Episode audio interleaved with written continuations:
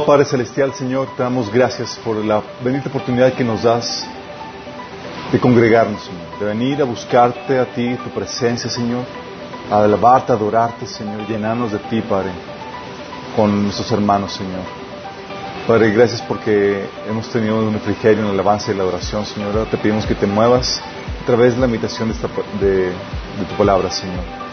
Te rogamos, Señor, que tú hables a través de mí, Padre, que pongas en mí tus palabras, Señor que fluyen con sabiduría con entendimiento, Señor, con el poder de tu Espíritu Santo, que abras nuestro entendimiento para que se siembre tu palabra y que busque el fruto que tú deseas, Señor. Te rogamos, Señor, que bendigas a los que vienen en camino, los que están sintonizándonos, Señor, y los que están aquí presentes, Padre. Tócanos, Señor, con el poder de tu palabra, en nombre de Jesús. Amén. Ok, chicos, hoy tenemos, les había comentado que estábamos viendo algunas temáticas que son Tenía, son temáticas que tenía pendientes de ver con ustedes. Um, ya vimos lo de el caminar por fe, ¿se acuerdan? Muy importante. Los que no lo han visto, véanlo. Sí. ¿Cuál fue la pasada que vimos? Salvación o poder, cómo Dios viene a o te salva, sí, cosa que típicamente lo que queremos que nos salga el problemática, o te da el poder para vivir la problemática que estás viviendo. ¿sí? En cualquiera de las dos formas, Dios viene y muestra su amor y su misericordia para contigo. Hoy quiero hablar de algo que va a ser más que nada un repaso. Eso ya lo vimos, se supone que todos lo conocen. Lo vimos en Básicos del Cristianismo y lo vimos en Guerra Espiritual, cuando vimos los tres enemigos que hay. Vamos a ver la seducción del pecado. Y he sentido la carga de verlo por como una especie de recordatorio para volvernos conscientes de esta dimensión de la guerra espiritual que a veces se nos olvida, ¿sí? porque estamos acostumbrados a demonios aquí, allá, eh, cuestión de, de eh, cuestiones de personas, lidiando con gente, circunstancias, pero hay algo que también tenemos que estar bien conscientes que es la seducción del pecado que, que viene desde dentro de nosotros. ¿sí? Y cuando hablo desde dentro de nosotros, chicos, hay toda una vida interna que tenemos, toda una vida interna. A veces no estás consciente, pero hay muchas cosas que suceden dentro de ti. Sí. Sería muy bueno que te volvieras consciente. Hay una vida interna que la gente no ve, cosas que suceden dentro de ti, pero que Dios sí ve. Sí. estoy hablando de, de pensamientos. Sí. Oye, ¿te ha pasado que estás en tu tiempo devocional y te lluven así pensamientos que nada que ver, te estás dando de, contenerlos, o estás en la alabanza de la oración y estás en otra cosa. Así como que, ay, el clima se apagó, el sonido está bien, o sea, pensamientos que nos cuesta a veces trabajo administrarlos o dominarlos. Sí, dice la Biblia en Salmo 19, 14, eh, sean pues aceptables ante ti mis palabras y mis, pensamientos, oh Señor, roca, de mi, roca mía y redentor mío. O sea, el salmista orando para que pues, sus pensamientos fueran agradables, aceptables ante el Señor. ¿sí? De hecho, en Mateo 9:4 Jesús le decía a los fariseos, ¿por qué dan lugar a tan malos pensamientos? El Señor con espíritu de revelación, discerniendo los pensamientos que había dentro de ellos. Pero no solamente tenemos pensamientos, a veces tenemos diálogos internos. ¿Te ha pasado que a veces tienes tus discusiones contigo mismo? Que estás aquí o, de esas veces que hablaste con alguien y, no dijiste todo y tienes el diálogo y la recapitulación de todo lo que pudiste haber dicho ya y aquí en tu mente ya ganaste la discusión. ¿Sí les ha pasado? Sí. Tenemos diálogos internos. Sí. Espero que nada más sea contigo mismo, no con algún demonio por ahí. Que... sí. Mateo 9 del 20 al 21 ves a, eh, hasta la, la, mujer con el flujo de, sangre que tenía también su diálogo interno. Decía, hay aquí una mujer enferma de flujo de sangre desde hacía 12 años. Se le secó por detrás y tocó el borde de su manto, porque decía dentro de sí, si tocara solamente su manto, seré salvo. O sea, de ella platicando consigo mismo, ah, sí, sí, sí lo voy a lograr. Imagínate, sí. Tenemos esos diálogos internos, también tenemos No sé qué se ve con de sangre. Puede ser una enfermedad no muy agradable. Eh, tenemos también la conciencia que nos condena o que nos justifica. Romanos 12:15 dice, estos demuestran que llevan escrito en el corazón lo que la ley exige, como lo testigua su conciencia, pues sus propios, pensamientos algunas veces los acusan y otras veces eh, los acusan. Sí. Y todos hemos tenido esa, hemos experimentado lo que es el dolor de conciencia y cuando hiciste algo, la regaste y estás. Sí. Que te, espero que tengas o que experimentes eso, debe ser algo normal en la vida cristiana. Si no sientes la conciencia, sí. Pero a veces sientes que te justifica, a veces te sientes que te condena. Es parte de, sí. También la memoria que nos recuerda la palabra de Dios. Estás viendo algo y te viene, o estás leyendo un pasaje que te viene, Señor, un, otro pasaje que se relaciona con lo que estás leyendo, o estás viviendo algo, o estás aconsejando a alguien y viene la palabra de Dios. Dice Salmo 119, 153, considera mi aflicción y líbrame, pues no me he olvidado de tu ley. De hecho, Jesús hablaba de que el Espíritu Santo, una de las funciones sería recordarte las palabras de Jesús en Juan 14, 16. Pero no solamente tienes eso, también tienes anhelos y deseos. Estás levantado así como, ay, tengo ganas de esto, tengo ganas de aquello, o cómo gustaría tener esto o el otro. Sí. Eh, de hecho, Salmo, Salmo 38, 9 dice, ante ti, Señor, están todos mis deseos. No te son un secreto mis anhelos.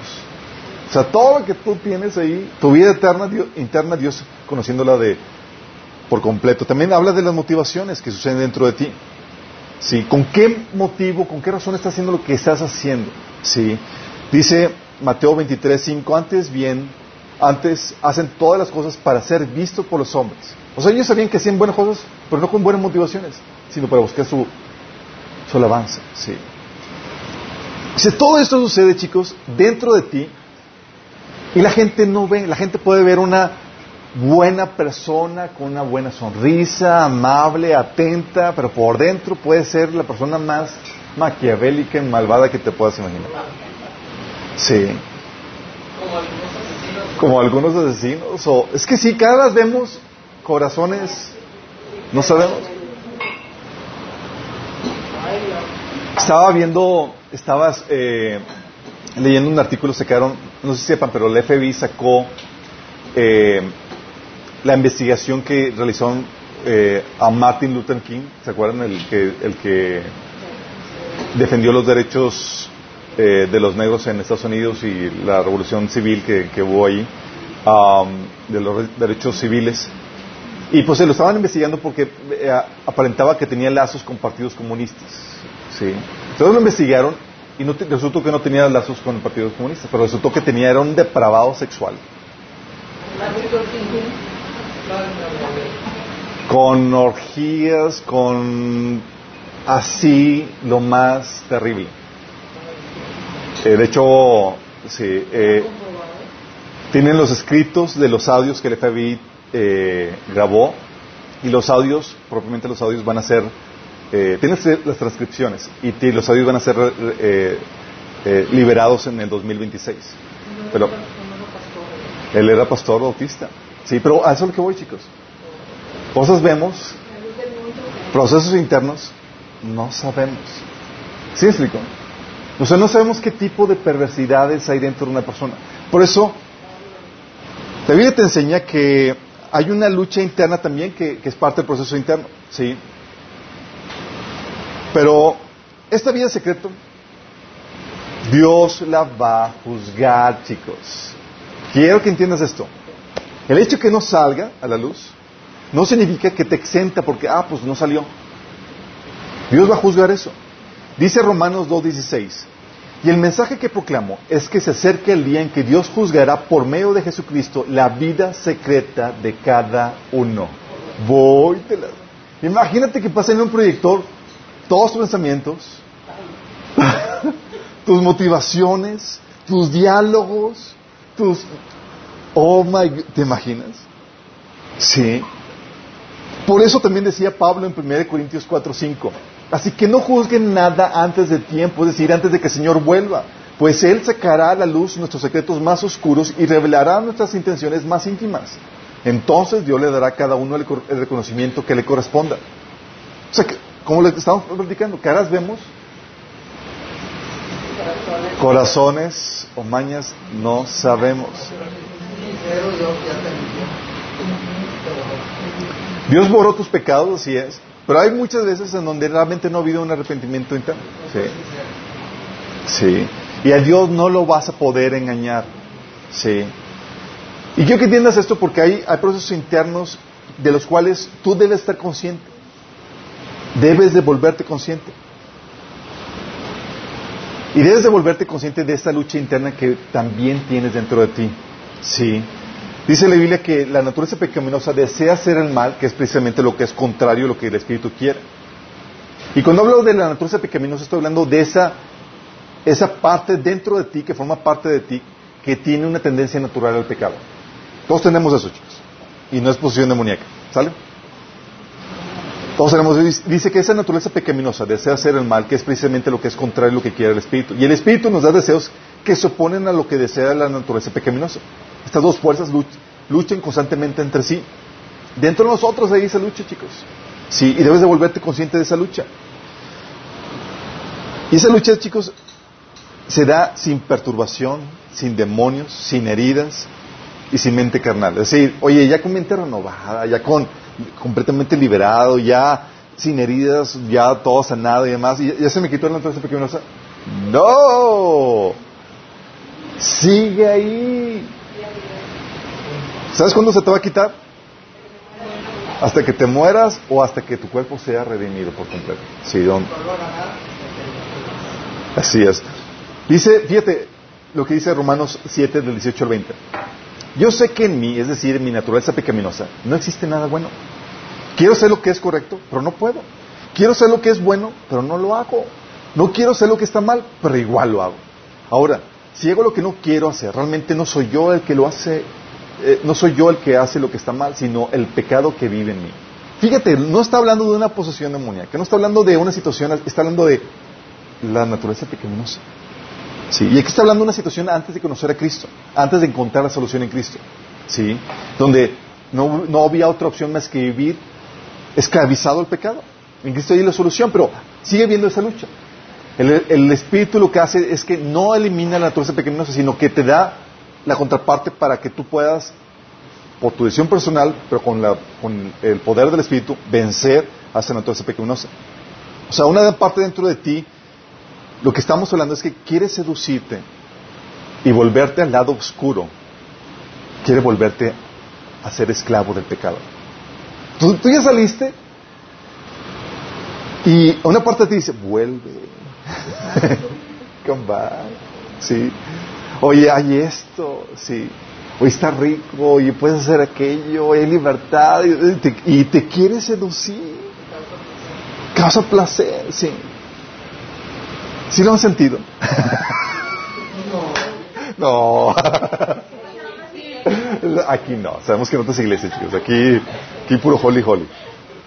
De hecho, Génesis 4 del 6 a 7 el Señor abordó esa problemática con Caín.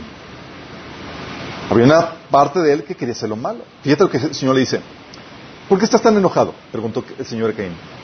¿Por qué te ves tan decaído? Serás aceptado si haces lo correcto, pero si te niegas a hacer lo correcto, entonces ten cuidado. El pecado está a la puerta al acecho y ansioso por controlarte, pero tú debes dominarlo y ser su amo. Fíjate cómo estaba hablando de que ese pecado que está dentro quiere controlarte y dominarte para esclavizarte del pecado. Pero dice, tú puedes dominarlo y controlarlo. O sea, Dios da, con la ayuda de, Dios, obviamente. Sí. De hecho, Santiago 1, 14 al 15 dice, la tentación viene de nuestros propios malos deseos.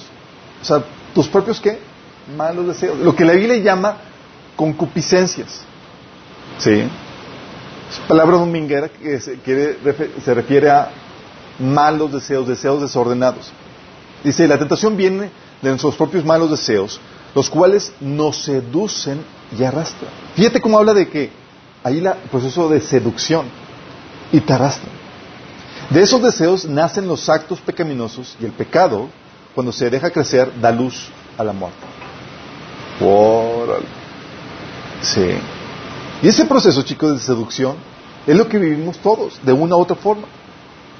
Muchos lo que hacemos es que lo controlamos y nosotros dominamos ese, ese, ese, esa naturaleza. Y otros están en el riesgo de, sucumbir a ese deseo pecaminoso. Sí. De hecho, lo que el enemigo quiere y lo que tu naturaleza pecaminosa quiere, quiere volverse a embarrar en el lodo. Sí. Dice, según Pedro 2 del 20 al 22, fíjate lo que dice. Si habiendo escapado de la contaminación del mundo por haber conocido nuestro Señor y Salvador, Jesucristo, vuelven a enredarse en ella y son vencidos, terminan en peores condiciones que al principio. Está hablando de personas que conocieron al Señor, pero se dejaron vencer. ¿Por qué? Por su naturaleza pecaminosa. Sí. Inducida, incentivada por el mundo, que es lo que está continuamente incentivando, tu naturaleza pecaminosa. Y se vuelves a caer dice, y terminas en peores condiciones que el inicio. Dice, más, más les hubiera valido no conocer el camino de la justicia que abandonarlo después de haber conocido el santo mandamiento que se les dio. En su caso ha sucedido lo que acertadamente afirman esto, este, estos proverbios. El perro vuelve su vómito y la puerca lavada a revolcarse en el lodo.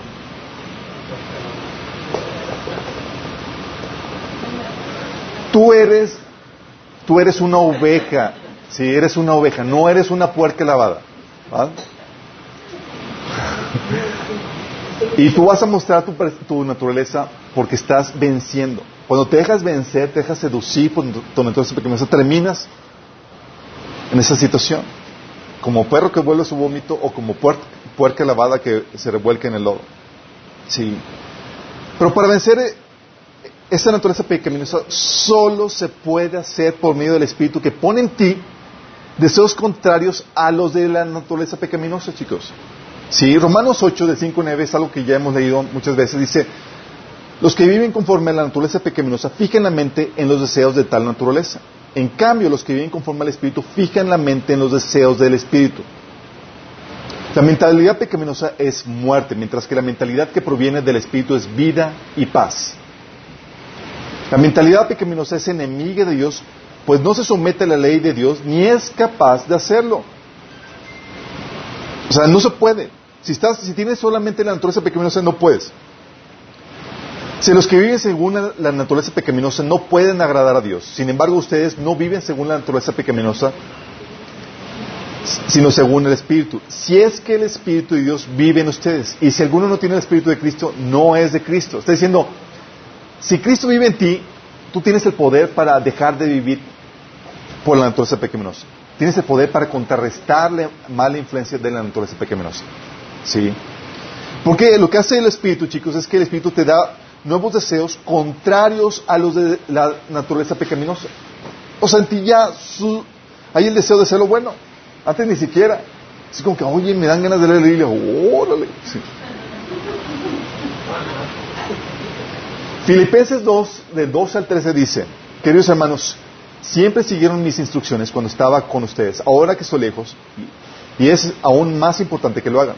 Esfuércense por demostrar los resultados de su salvación obedeciendo a Dios con profunda reverencia y temor, pues Dios trabaja en ustedes y les da el deseo y el poder para que hagan lo que a Él le agrada.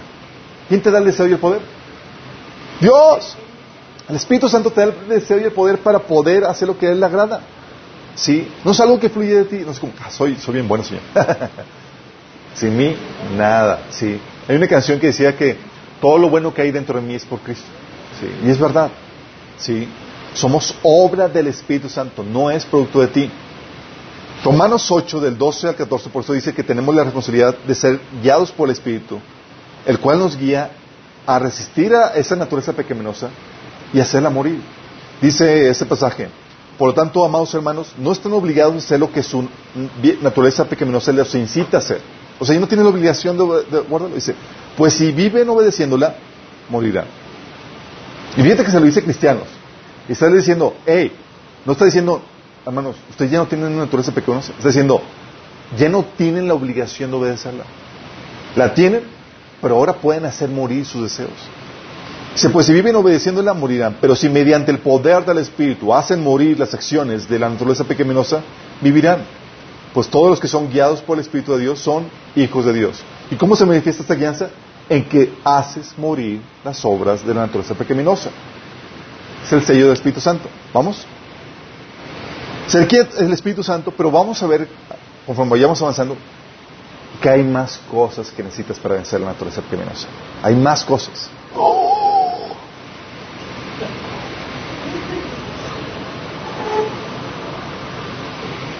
Sí.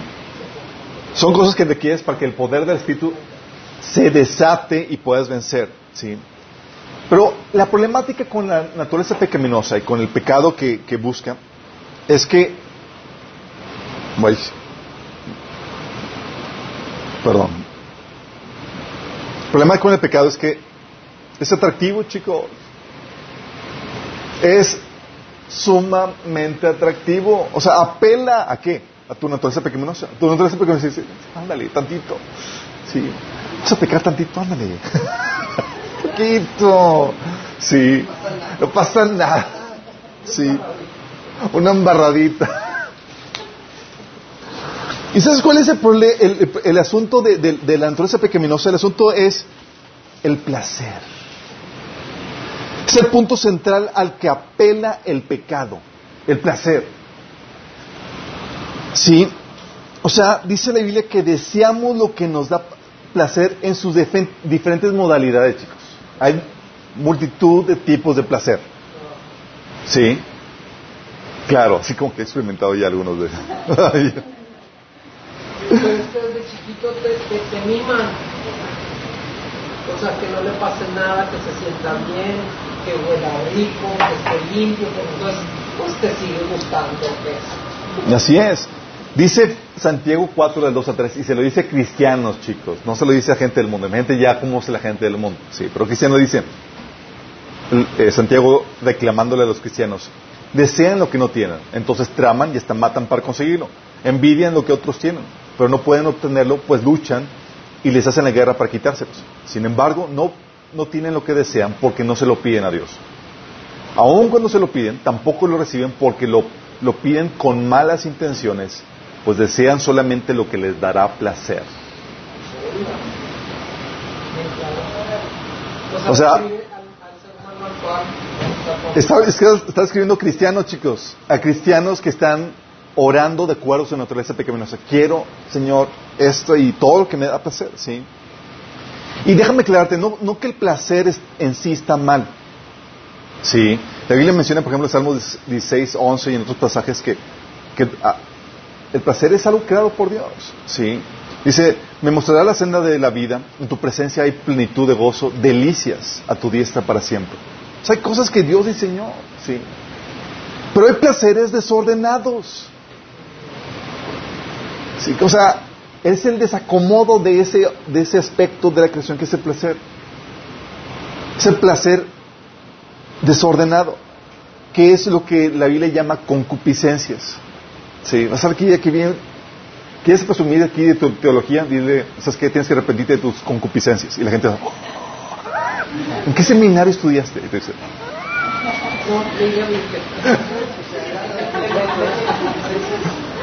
Concupiscencias son deseos desordenados, son los deseos de la naturaleza pecaminosa, los cuales son atractivos, chicos.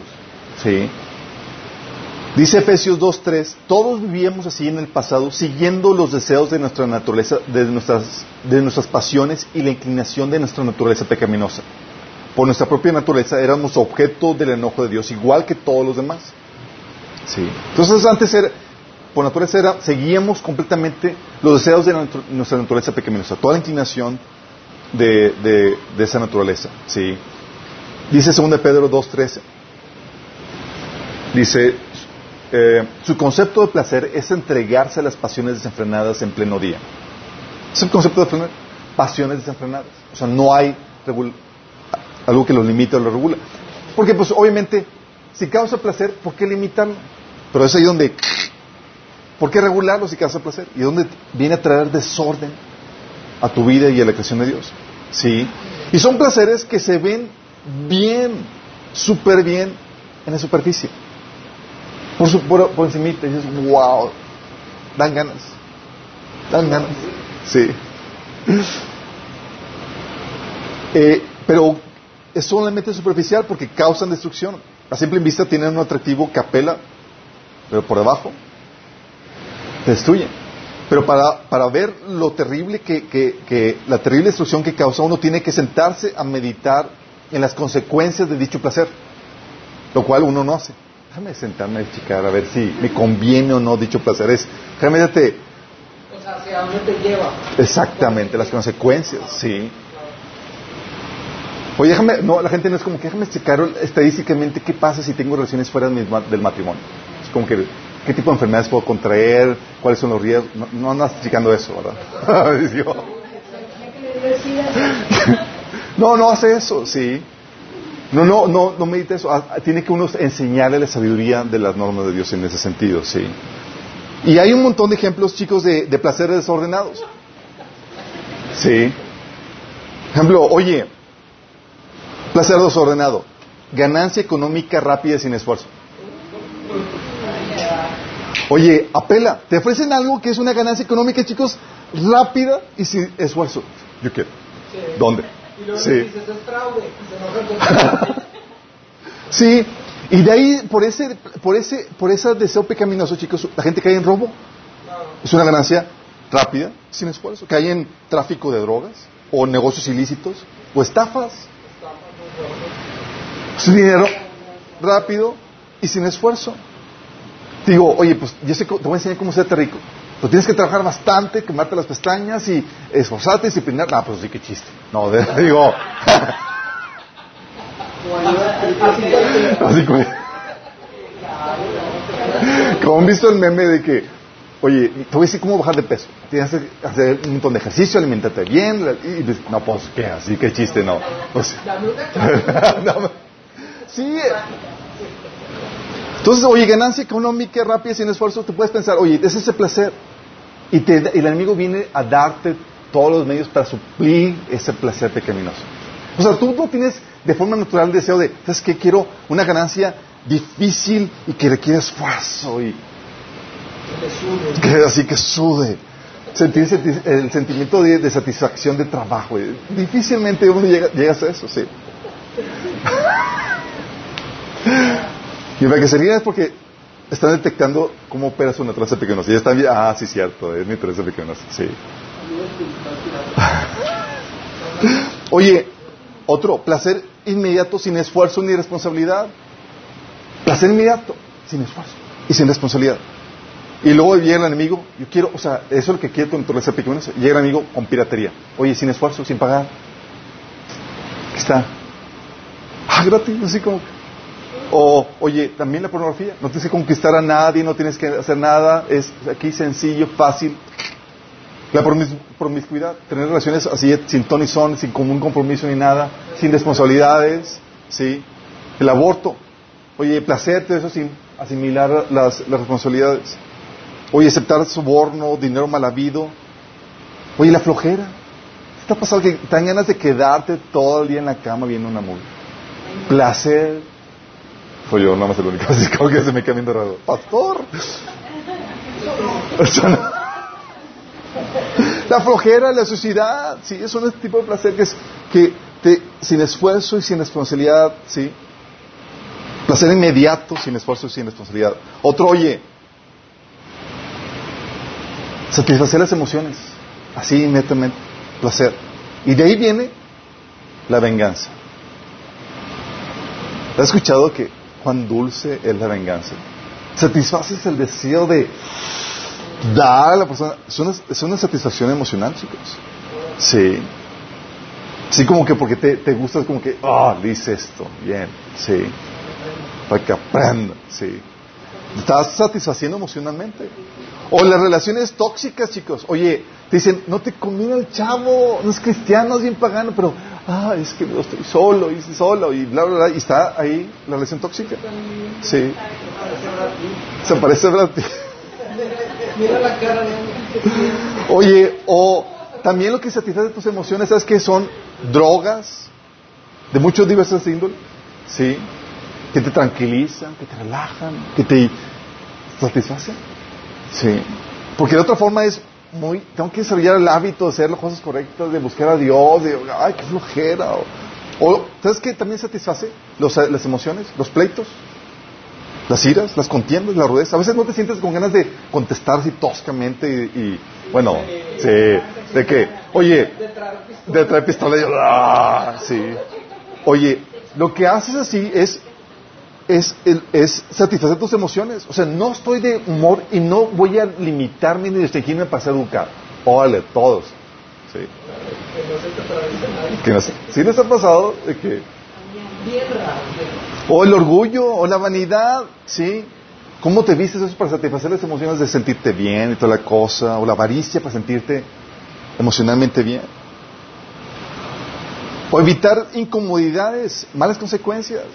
La, la pequeñosa busca el evitar la incomodidad del placer. De ahí, típico las mentiras.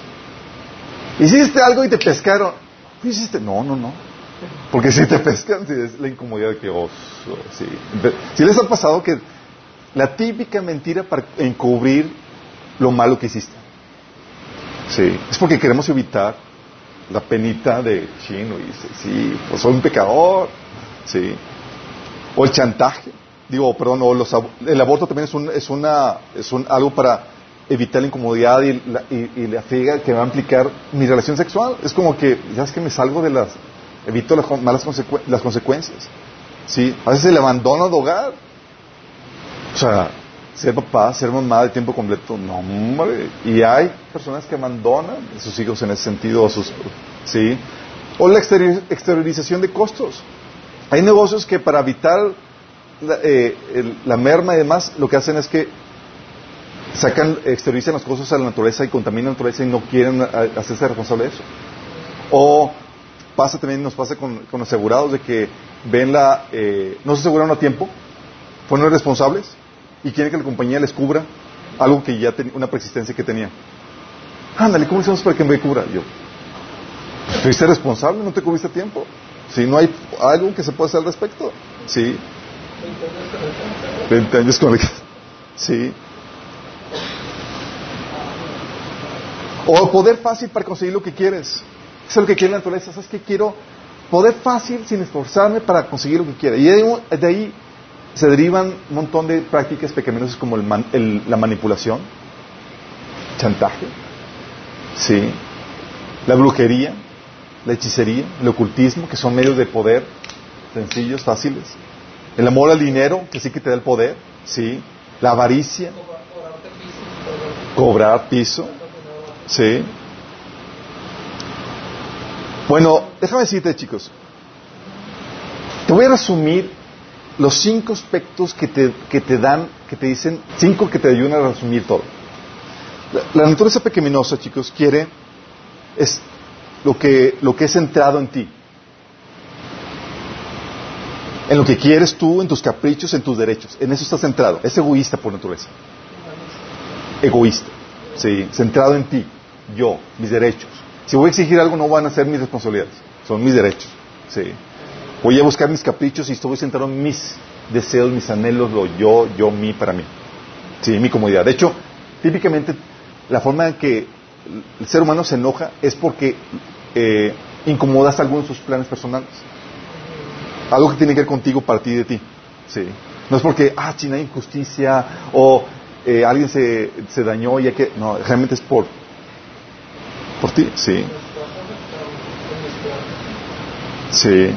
Mi ideal, sí, echado a perder. ¿Te, has tocado que Dios utiliza para subir los ideales de, de otras personas? y se, obviamente. Exactamente. Entonces, la naturaleza pequeña está centrado en ti. Busca lo que es fácil. ¿Sí? Naturaleza, la naturaleza pequeñosa quiere todo lo que es centrado en ti, lo que, todo lo que es fácil. Es decir, lo que no implique esfuerzo, lo que no requiera arduo trabajo, lo, eh, lo que no requiera dominio propio. Fácil, sí. Rápido. Esa satisfacción inmediata, no considerando el beneficio mediano a largo plazo, de hecho, sacrifica, el futuro a mediano y largo plazo por lo inmediato. Sí, es aquí y ahora. Me interesa ahorita. Mi urgencia de satisfacerme ahorita. Sí. rápido, sin sufrimiento, es decir, nada de incomodidades, nada de dolor, nada de autonegación, por favor.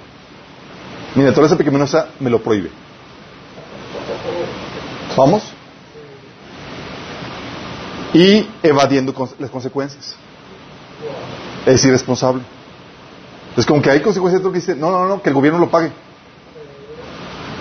Sí. Exigimos nuestros derechos, que el gobierno pague nuestros abortos, que esto, el otro. ¿Por qué? Porque es irresponsable. Vamos. Entonces tú ves la naturaleza pecaminosa porque tiene estas características. Es centrado en ti, busca lo que es fácil, rápido, sin sufrimiento y evadiendo las consecuencias. Es una marucha. Sí.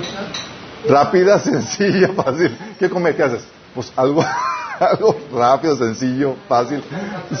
Como cáncer a futuro. Dices, oye, pues tengo un hambre. Con eso dicen que la marucha dura que varios meses en tu, en tu, dos minutos en tu boca y el resto de tu vida. ¿Sí te das cuenta? Esto es lo que busca tu naturaleza pecaminosa. ¿Se sienten identificados? Sí. Antes. Ah. Bueno, todavía, chicos, ¿eh? Hay una parte, ¿sabes? Que está buscando esto. Sí. Que decimos, oye, bueno, la naturaleza en Cristo busca lo contrario. Es centrada en Dios y en el prójimo. Chale, ¿y yo? No, tú no, tú al fin. Sí. Porque, porque el, enfoque ya no es en, en, tus derechos, el enfoque es en tu responsabilidad, en lo que das. Por eso Jesús decía, es mejor dar que recibir. El enfoque en la responsabilidad. No estás buscando, ¿qué, qué, recibo es? ¿Qué estás dando?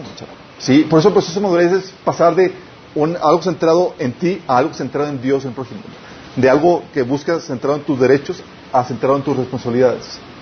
¿Vamos? Es, eh, te impulsa, entonces, centrarte en Dios y en el prójimo te impulsa al, al, esfuerzo y a la disciplina. Fíjate lo contrario, que es lo fácil. Aquí es esfuerzo y disciplina. O sea, evita lo que es fácil y sin chiste. Sí. Te incita a la persistencia y a la paciencia. O sea, no busques lo inmediato. Sí, de hecho nos pusieron una carrera, chicos, donde tu inversión en la vida es para la vida, para, para, para, para una recompensa después de esta vida. Vaya si no, tienes que ser paciente. Digo, ¿y cuándo vas a recibirlas? ¿Cuándo vas a cosechar, lo, cosechar lo, que has invertido? Ah, cuando me muera, cuando el Señor venga. Oh, ¿en serio? Sí. Sí. Y hay gente que quiere servir al Señor y dice, yo quiero servir al Señor ya y tal cosa. El Señor te mete en un proceso y dice, ya Señor, ya Señor. Dice, no, te falta el carácter. No, ya Señor, ya te falta que aprendas esto, te falta aquello. Sí. Sí. Pues la perseverancia y la paciencia. Sí, dice la Biblia que con paciencia y perseverancia se heredan las promesas. Sí. Entonces uno quiere ah, rápido y en Cristo, la naturaleza, la naturaleza en el Señor, la nueva naturaleza, busca la, te incita la persistencia y la paciencia, te incita la autonegación y el sufrimiento. ¿Por qué? Porque te lleva a salir de tu zona de confort. O sea, como que, ay, aquí estoy cómodo. No, no, no, el Señor ahí empujándote. No, hijito, aquí no, aquí no vas a crecer. ¿Sí? Eh, te, te, te, saca tu zona de confort, de tu zona de comodidad y te lleva incluso a que te limites, oye, quiero esto ahorita. No, hijito, no, no, no, ahorita no, porque, porque vas a tener algo mejor después. Limítate, autoniégate. Ay, ¿en serio? ¿Sí vamos? Es parte de lo que el Señor hace con nosotros. Y uno, eh, la naturaleza se busca evadir las consecuencias, aquí busca las consecuencias. ¿Por qué? Porque busca cosechar los buenos frutos de su inversión. ¿Sabes qué? Estoy invirtiendo con sacrificio, con autonegación, con persistencia, con esfuerzo, con disciplina. Y sé que voy a cosechar cosas buenas. De hecho, le dice la Biblia que en Romanos, en Hebreos capítulo 12, que la disciplina al presente a nadie le agrada. Pero luego produce una buena cosecha. ¿Sí? Los que... ¿Es foto para mí o para posear o para.?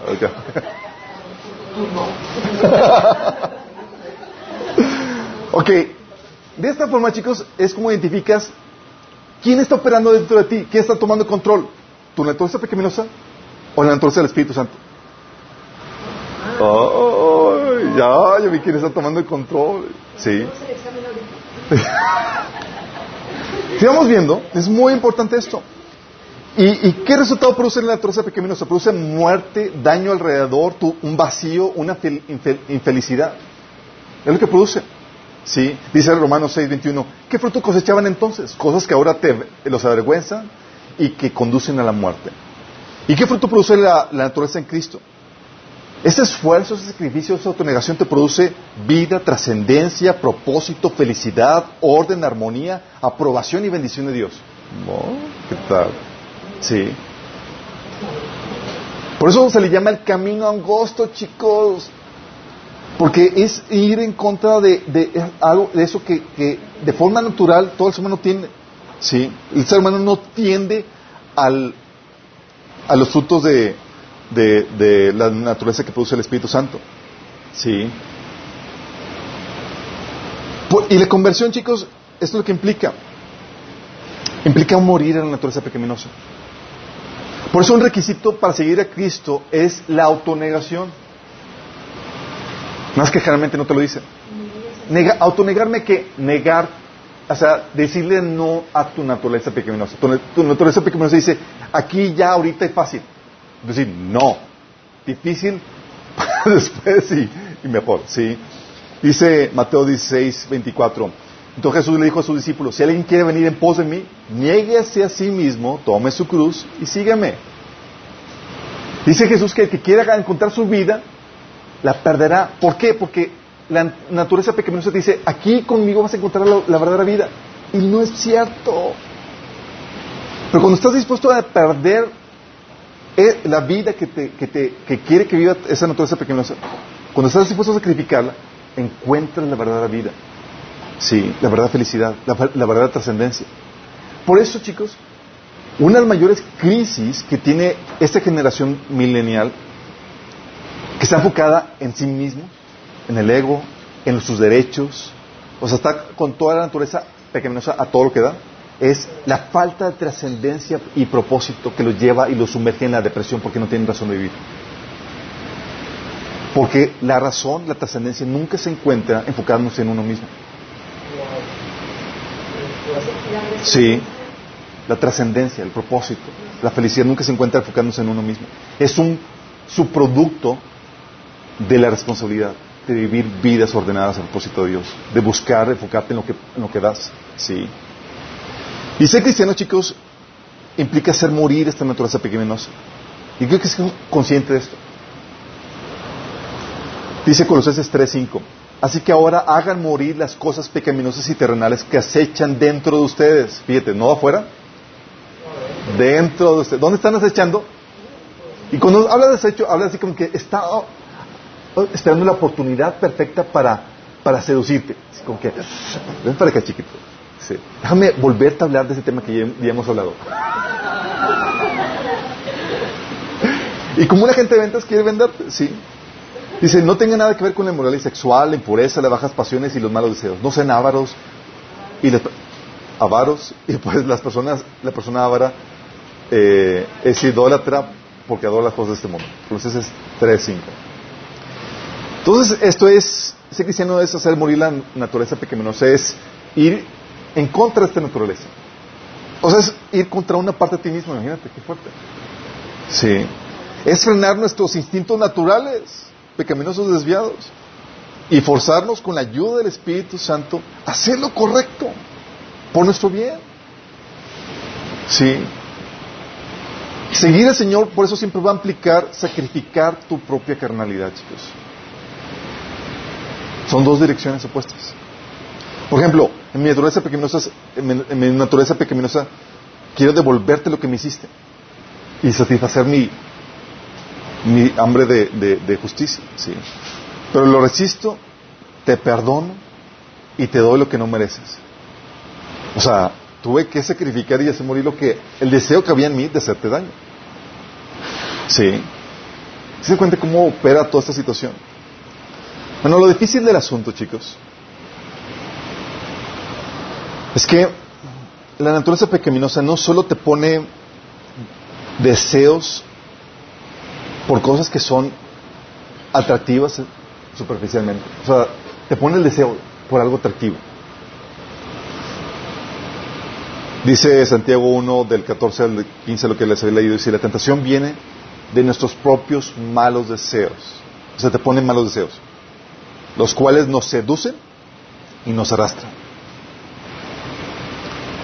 Este proceso de seducción, chicos, no solamente te pone malos deseos, sino que buscan seducirte. ¿Y sabes a qué sirve esto? Te van a poner argumentos dentro de tu cabeza.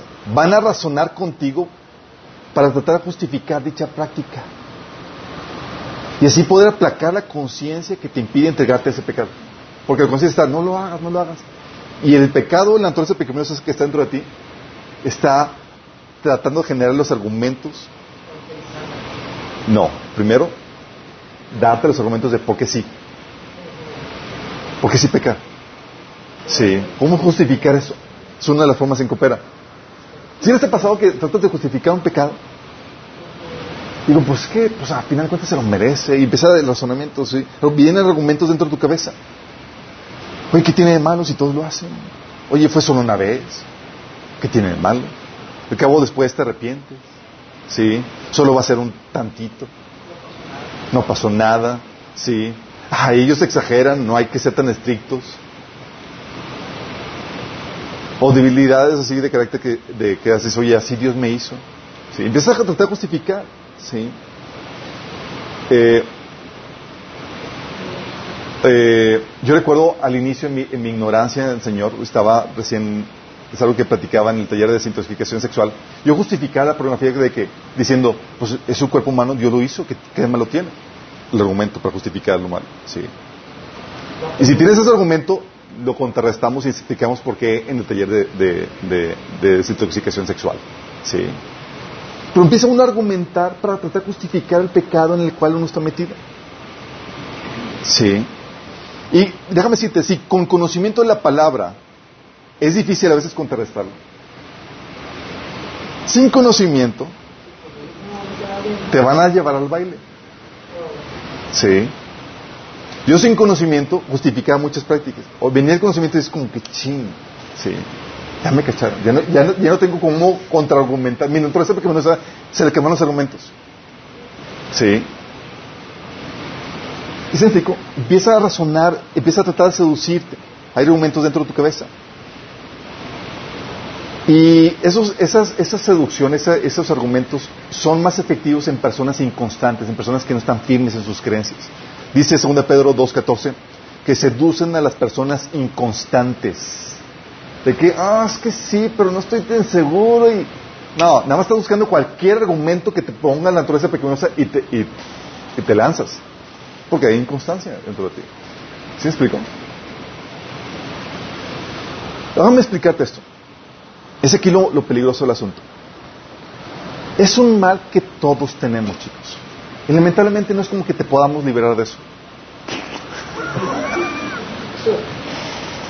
Solamente podemos controlarlo y tenerlo bajo control, chicos. Sí. Pero el mal está dentro de ti. Y debes estar consciente de eso. Porque va a beber ese proceso donde te va a querer seducir.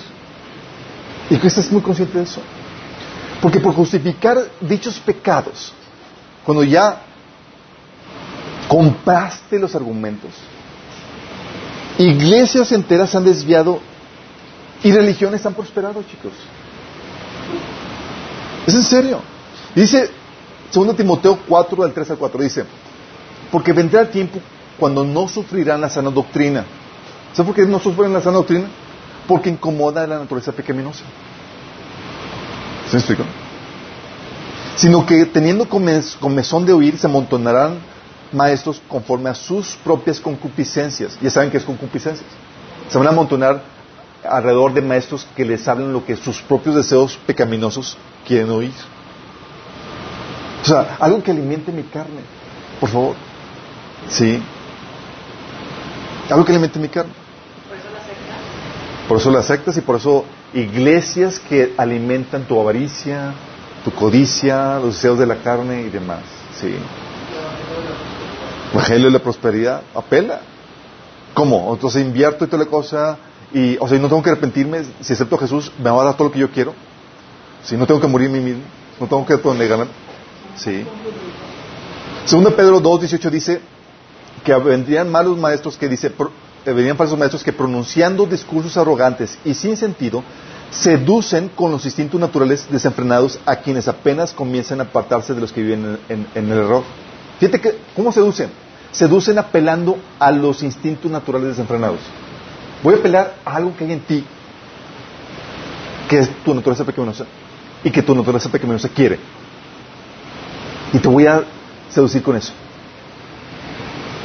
Sí. Y está probado, chicos. La gente típicamente da más por avaricia que por amor o por justicia.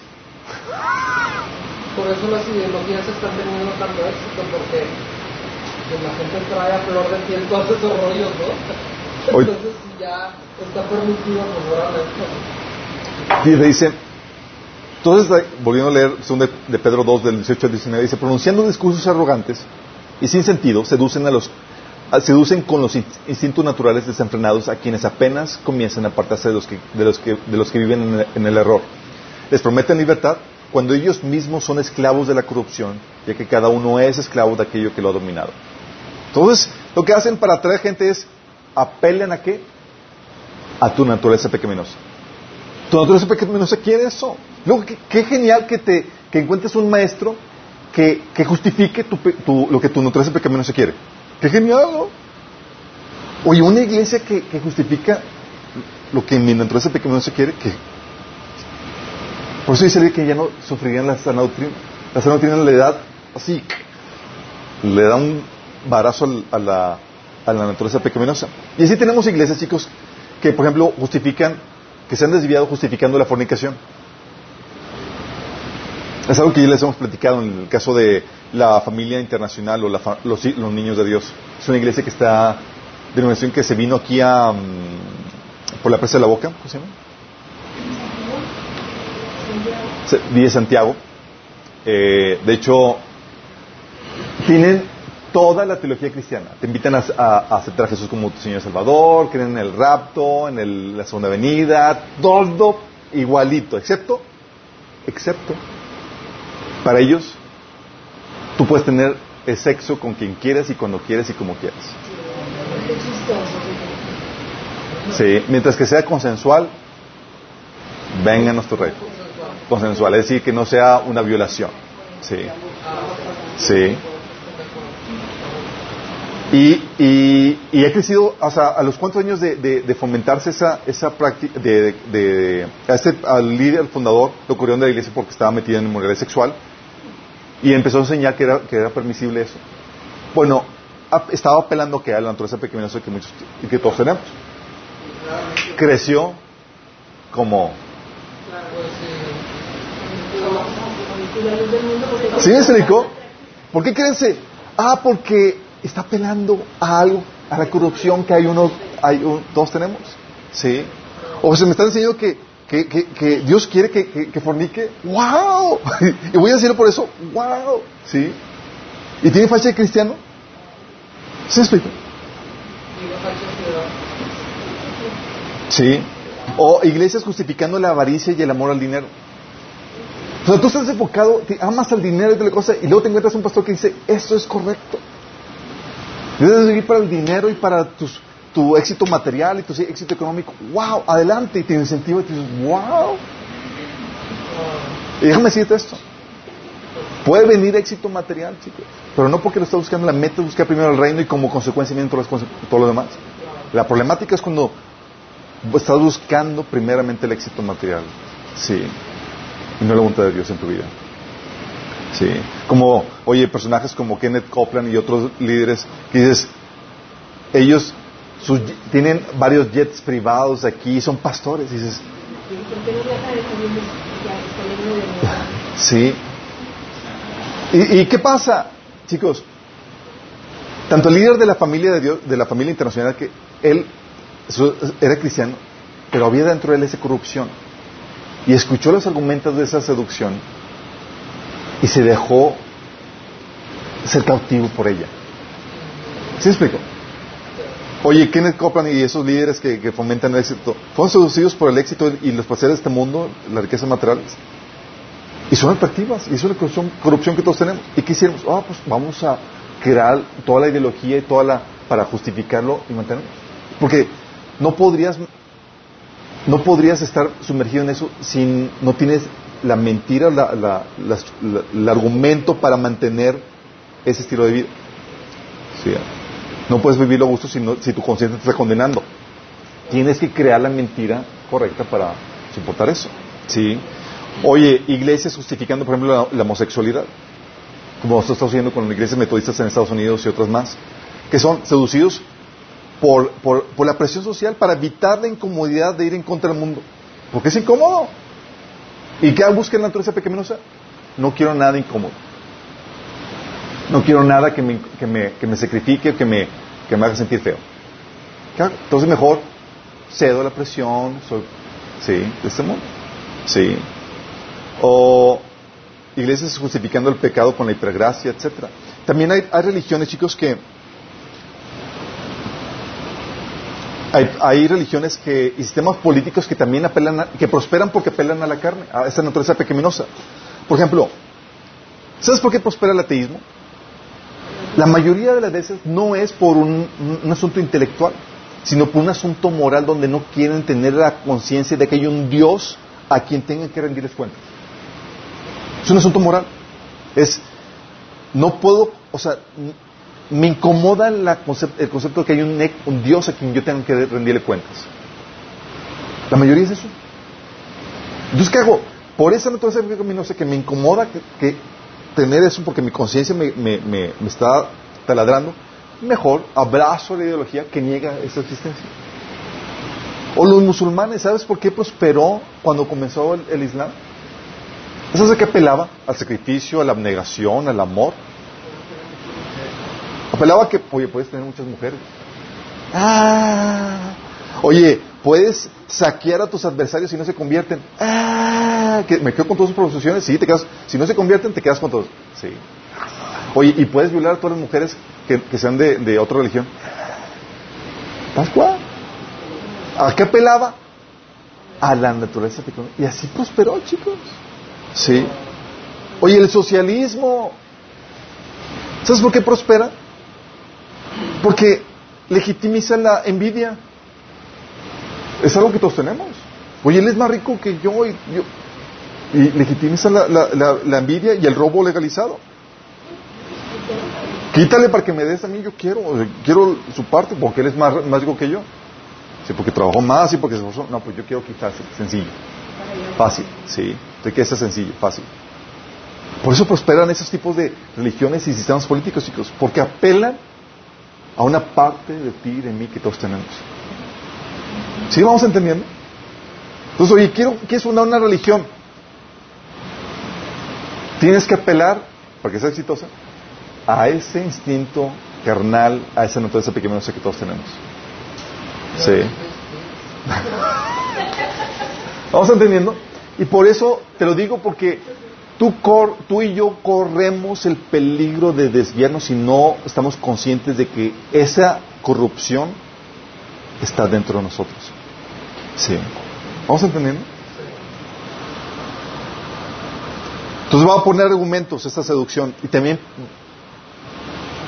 o te pone argumentos y o te acalla la conciencia. Sí. Te acalla la conciencia y a las personas que fungen como sus voceras. O sea, tu conciencia quiere decirte que no lo hagas. Y te quiere explicar por qué no lo debes hacer. Pero tu naturaleza pecaminosa te lleva a callarla. No, no escuches, no escuches, no escuches. Sí. Y a veces logra hacerlo de forma momentánea en lo que estás pecando. Pero ya se, ya se satisfico, satisfizo el pecado ya estás satisfecho y ahora sí sale la naturaleza. Ya, digo, la, la, conciencia. Ahora sí, ya por fin me dejaste. Ya le quitaste las ataduras que tenía y te hace sentir chinche. Sí. Sí, porque hubo un momento donde tu naturaleza pequeñosa tuvo control. Y le tapó así a la conciencia y antes de que razone, antes de que analice la situación, atáscate, ¿sí? Porque si toma control de conciencia, ya no voy a tener la oportunidad. Sí. Ya no voy a poder pecar gusto, porque va a salir con buenos argumentos antes de que procese todo eso. Déjame matar. Sí. Lo que hace. Y no solamente acalla la conciencia, sino que se alejan de aquellos que pueden fungir como la conciencia. Aquellos que te van a tratar de redarguirte. Por eso dice Proverbios 15, 12. Fíjate lo que dice. Los insolentes odian ser corregidos. Por eso se alejan de los sabios.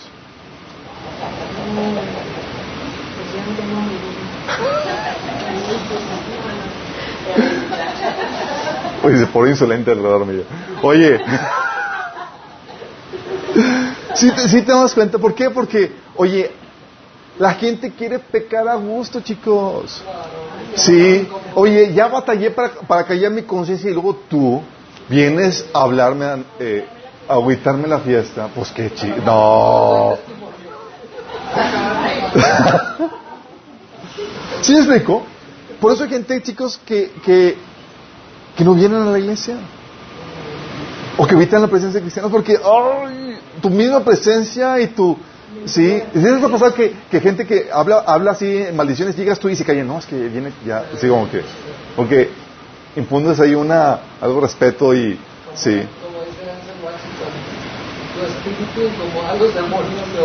Sí, pero eh, eh, tu naturaleza pecaminosa no quiere que te sientas mal por lo que estás haciendo, porque si te sientes mal, eventualmente lo vas a dejar de hacer. Sí, quiere callar la conciencia. ¿Para qué? Para que lo hagas. Para que te atasques. Sí. Pero déjame decirte esto. Callar tu conciencia es sumamente peligroso. 1 Timoteo 1.19 dice, aférrate a tu fe en Cristo y mantén limpia tu conciencia, pues algunas personas desobedecieron a propósito lo que les dictaba su conciencia y como resultado su fe naufragó. ¿Ya me escuchaban? Sí. Desobedecieron su conciencia y ya se les hizo callo, ya no escuchan y su fe, bye bye. Sí. Empezaron a aceptar cualquier mentira. Es lo que busca el enemigo. Por eso, chicos, la Biblia nos advierte, no solamente Satanás, no solamente el mundo, te advierte de ti mismo. Y es algo que quiero recordarles, es algo que ya sé, sé que ya sabían, pero, please, estamos viviendo tiempos en donde estamos muy alerta de lo que sucede afuera, de los demonios que están aquí y allá, pero, please, vuélvete consciente de ti mismo. Tú y yo corremos el peligro. Dice la Biblia en Jeremías 17, 9, engañoso es el corazón más que todas las cosas y perverso. ¿Quién lo conocerá? O sea, el corazón te puede engañar, sí, te puede hacer que estás bien. Dice la Biblia, hay camino que a la gente parece que es, eh, ¿cómo va? Parece que es correcto, pero va camino a muerte. Sí. Por eso también Proverbios 28, 26 dice, el que confía en su propio corazón es necio. Mas el que camina en sabiduría será librado. Pablo mismo en 1 Corintios 4 decía, ni aún en mi propio juicio confío. ¿Sí? Por eso Pablo le decía a Timoteo, ten cuidado de ti mismo y de la doctrina, persiste en ello, porque haciendo esto te salvarás a ti mismo y a los que te oyeran. ¿Qué te dice? ¿Cuida qué? De ti mismo. Y de la doctrina. ¿Por qué? Porque la naturaleza se va a querer abrazar aquello que justifica su pecado. Va querer abrazar falsas doctrinas, va a querer dejar de escuchar la sana doctrina porque duele. O sea, la naturaleza puede decir, no, yo no quiero seguir escuchando eso. Sí. Ay, no, ya no me, ya no me cae bien lo que me está diciendo usted. ¿Qué está pasado? Sí. Ya me voy de minas.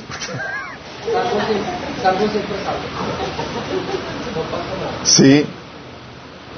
Por eso, por eso la Biblia dice, oye, la corrupción está entre nosotros. Dice Pablo, Romanos 7, del 24 al 25, soy un pobre desgraciado. ¿Quién me librará de esta vida dominada por el pecado y la muerte? Bueno, gracias a Dios, la respuesta está en Cristo Jesús nuestro Señor. Él nos da el poder para vencer, sí, esta corrupción que hay dentro de nosotros. ¿Qué remedio tenemos para esta corrupción que hay dentro de nosotros? Bueno, déjame decirte que esta corrupción que hay en nosotros, chicos, no se va a quitar por completo sin que Cristo venga. Partiendo de esto, tienes que entender, que esta corrupción es como un hongo que continuamente está queriendo crecer. ¿Sí? ¿Sí les ha tocado al hongo en el baño y demás? ¿Tú crees se queda estático? No. ¿Qué tienes que hacer? Limpieza periódica para que no crezca. ¿Vamos? Son tercos. Bueno, adentro de ti tienes ese hongo. Tenemos la corrupción dentro de nosotros y si no hacemos continuos actos de limpieza que contrarrestan la corrupción y la podredumbre, estos van a aumentar. De hecho, hay una aplicación que vimos de síntomas de descomposición espiritual. Hablamos acerca de eso. Sí. ¿Qué, qué, ¿Qué Señor nos da? Ya vimos que el Señor nos da su espíritu. ¿Se acuerdan? Oye, para contrastar esto, el principal elemento es su espíritu. Dice la Biblia que cuando el Señor, cuando el Espíritu venga, Él comenzará al mundo de pecado, de justicia, de Dios y del juicio que viene. Él es el que trae la convicción, Él es el que hace trabajo, sí, pero no lo hace solo, y es lo que tienes que entender. El Espíritu por sí mismo no es suficiente. ¿Ok? Se quieren otras cosas más. Una, desconfianza en ti mismo. Sí, a veces estamos así viendo al enemigo de dónde viene, ¿sí? Y luego el ataque viene de aquí dentro. Y ni siquiera te diste cuenta. sí, vamos, sí. O sea, tienes que estar consciente de la corrupción que hay dentro de ti.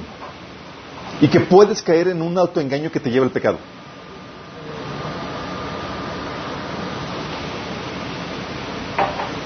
Miren, es algo que muchos cristianos en su inocencia caen vez y tras vez. Es en que se les olvida que existe esta naturaleza pecaminosa. Y se meten a hacer negociaciones con cristianos sin contratos por escrito, sin nada por formal, o invitan a gente que, ah, yo te rento mi casa y no hay un contrato y cosas por decir. Se meten en problemáticas porque, pues era cristiano. Sí, mi chavo, pero también tiene naturaleza pecaminosa. Sí, y la Biblia te establece, te dice que tengas una santa desconfianza, no solamente en la naturaleza pecaminosa de tu prójimo, en la tuya. O sea, no puedes confiar en ti mismo, chicos. ¿Sí? Si te dejan a ti solo, ¿sabes cuál va a ser la tendencia, la tendencia natural? A que tú solo te corrompas. Sí. Entonces desconfiar de ti mismo en ese sentido. Y porque, y esa desconfianza, chicos, esa, esa desconfianza es la que te lleva a buscar medidas para contrarrestar esa corrupción que hay en ti. Tengo un espíritu, ok.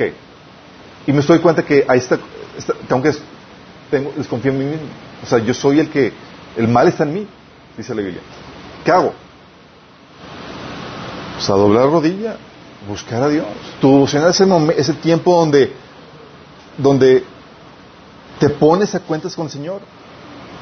O sea, donde te expones a Dios en oración y palabra, ahí es donde o no, te, no permaneces en el pecado, sino que te levantas y lo, y lo confiesas. Porque cada vez que te acercas a Dios, no puedes acercarte a Dios sin ponerte a cuentas con el Señor. El Señor te escucha. ¿Qué haces? Lo que primero que tienes que hacer es, Señor, ponerte a cuentas. Porque si tú persistes en el pecado, cada vez que sigues persistiendo, te vas ensordeciendo más. Y la presencia de Dios no está operando en ti. Sí. Y ahí es donde dejas que, en tu tipo de dejas que el Señor te redarguye por medio de las escrituras. Si les ha pasado que a veces estás hablando, hablando y tal cosa, y en, tu devocional ahí, Señor, ¡ah! te habló esa palabra que querías pecar a gusto, pero te tocó leer ese pasaje que no te deja pecar a gusto. Sí. Recuerdo cuando mandamos los, los medita por correo electrónico, que eran pequeñas meditaciones de la Biblia. Eh, una vez eh, le llegó una persona, ¿sí? Y sin querer nos contestó al correo a nosotros, pensando que era su novio. Y pensando que era su novio. en vez de darle, de darle reenviar, puso reply. ¿sí? Y en vez de contestarle a su novio, nos contestó a nosotros. Y la echaba en ese devocional, en esa pequeña meditación, convencida de pecado y de, de le estaba haciendo a su novio, es que tenemos que arrepentirnos, el Señor me habló en esto, no podemos seguir así, bla, bla, bla. Yo, porque luego así yo, que, o sea, ni cómo decir de que, creo que te equivocaste de correo electrónico, obviamente no. Amén. Pero ¿qué pasa? En tus tiempos con, Dios que apartas para estar con Él en su presencia, muchas veces va a suceder eso. O sea, no puedes vivir sin ponerte cuentas con Dios cuando estás buscando su presencia. Si les ha pasado, llegas con Él y es, tienes que ponerte cuentas. Tu devocional esta te ayuda en eso. ¿Sí? Es ponerte a Dios en la oración y en la palabra. Sus enseñanzas, chicos. Sí. Su discipulado. Dice Juan 8 del 31 al 32. Jesús le dijo a la gente que creyó en él, ustedes son verdaderamente mis discípulos si se mantienen fieles a mis enseñanzas y conocerán la verdad y la verdad los hará libres. Fíjate que dice, no solamente el Espíritu Santo te va a ayudar con la libertad, sus enseñanzas, porque sus enseñanzas estaban a enseñar a pelear en todos los sentidos, te enseña el cómo, cómo peleó la guerra espiritual en la mente, cómo, cómo venzo eh, eh, en mis emociones, cómo venzo en todas las técnicas y todas las, formas de, pelear esta batalla que, que tenemos. Sí. Muy importante. El otro es el congregarte. Y es aquí donde quiero explicarte eso. Ese congregarte con miembros del cuerpo de Cristo que incomodan la carne. Porque hay miembros de la iglesia que alimentan la carne. ¿Sí les ha pasado? no creo. Oye, que dicen, oye, yo aprendí a pecar en la iglesia. Antes de que me que esto ya era más santito. ¿Sí? ¿Puede pasar? Sí. Pero hay un cuerpo, hay, hay miembros del cuerpo de Cristo que van a hacer sentir mal el cuerpo. Y es aquí donde quiero hacerle énfasis en esto. Sí.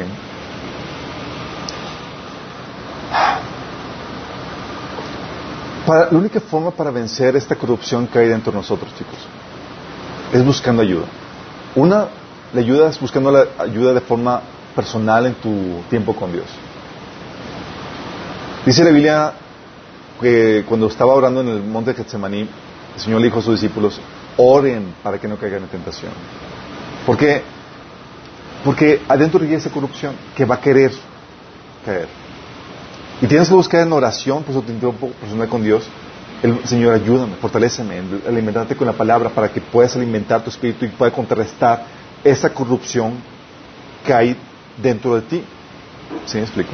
Entonces, tú puedes buscar esa ayuda de forma personal de tiempo con Él, pero también la requieres de tus hermanos. Lo requieres. Porque aún te puedes ser loco en tu tiempo devocional. Sí. Y el Señor dice, tu tiempo devocional no es suficiente. Fíjate lo que dice Hebreos 10 del 24 al 25. Dice, Preocupémonos los unos por los otros a fin de estimularnos al amor y a las buenas obras. El cuerpo de Cristo aquí está para estimularnos mutuamente. ¿A qué? A las buenas obras. Es decir, a que dejemos lo malo para que hagamos lo bueno. Luego fíjate, dice, no, no dejemos de congregarnos como acostumbran hacerlo algunos, sino animémonos unos a otros con mayor razón ahora que vemos que aquel día se acerca. ¿Por qué dice con mayor razón ahora que vemos que aquel día se acerca? ¿Sabes por qué? Porque si tú dejas de congregarte, tú te expones a que esa corrupción que hay dentro de ti empiece a crecer. Y así como el baño que puede estar, que empieza a crecer el moho y que llegas y dices, ay, esto está lleno de... Así dentro de ti, chicos. El pecado te empieza a hablar, te empieza a seducir. Y te empieza a apartar. Sí. Y hay gente que empieza a justificar eso. Primero empiezan a justificar por qué no congregarse. Y Satanás dice, ¿ya, ya te pescas solas, ya aquí te tiene. Y ahora sí podemos hacerte coco wash. ¿Sí? Y luego si en el lugar donde tú estás polulan los demonios, peor aún. Sí. Peor. Sí. Por eso Proverbios 15.12 dice, los insolentes odian ser corregidos, por eso se alejan de los sabios. A veces ya, ya compraste lo que el pecado te, quiso, te ofreció. Ya le compraste el argumento, ya caíste y ¿qué vas a hacer para no, para mantenerte ahí? Lo que típicamente se hace es que me aparto de aquellos que me pueden reprender. ¿Sí? Y luego lo que haces es que tratas de justificar eso. No, es que esa iglesia son muy fanáticos. No, es que son bien exagerados. Empiezas a caer en eso. ¿Sí? ¿Por qué? Porque lo que quieres es mantenerte en ese pecado. ¿Sí vamos entendiendo? Dice Juan 3:20, porque todo el que hace lo malo aborrece la luz y no viene a la luz para que sus obras no sean reprendidas. Hay cristianos que están en pecado y que ya no quieren ir a la iglesia porque saben que va a haber reprensión. Me ha tocado hermanos que, que les que le digo que están en pecado. Le digo, ¿qué onda? ¿Por qué no vienes? No es que si voy me vas a reprender.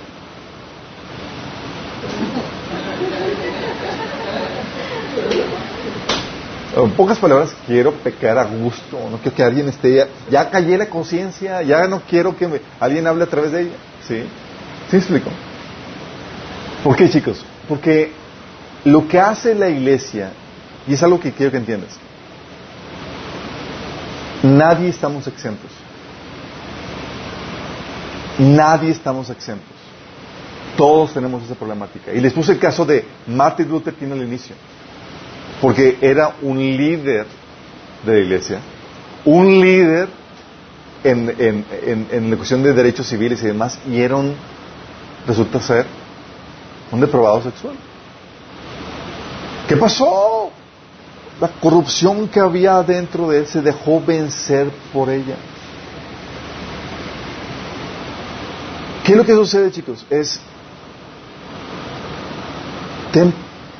temor de ti mismo. Ten temor de ti mismo. Please. Ten una santa confianza en ti mismo.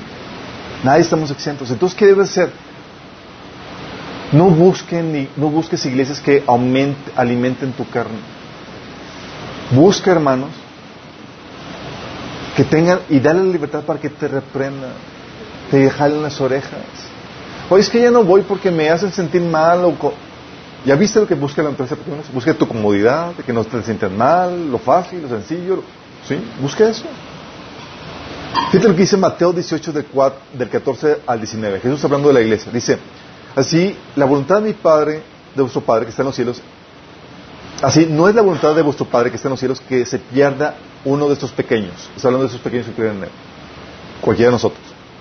Es la voluntad de Dios que no se pierda ninguno. Por tanto, si tu hermano peque contra ti, ¿qué debes hacer?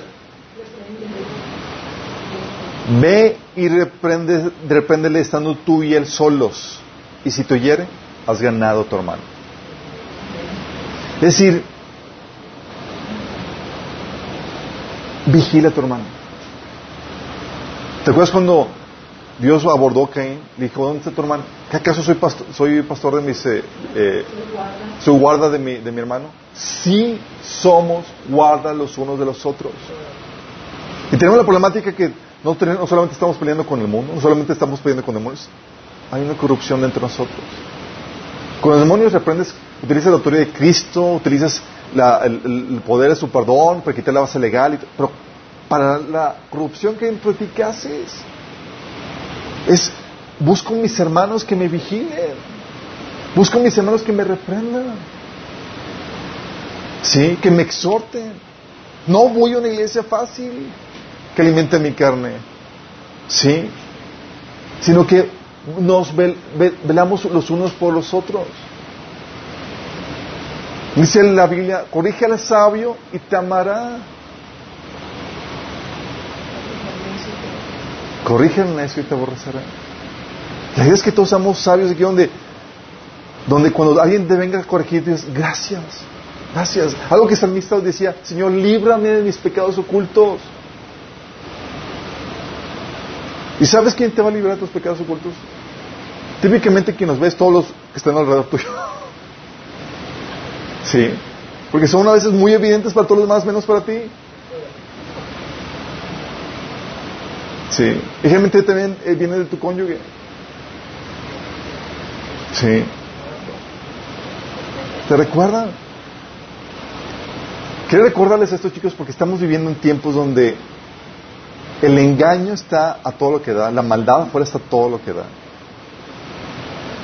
Y muchas veces bajamos la guardia a uno de los mayores enemigos que son, que es nuestra naturaleza pequeños.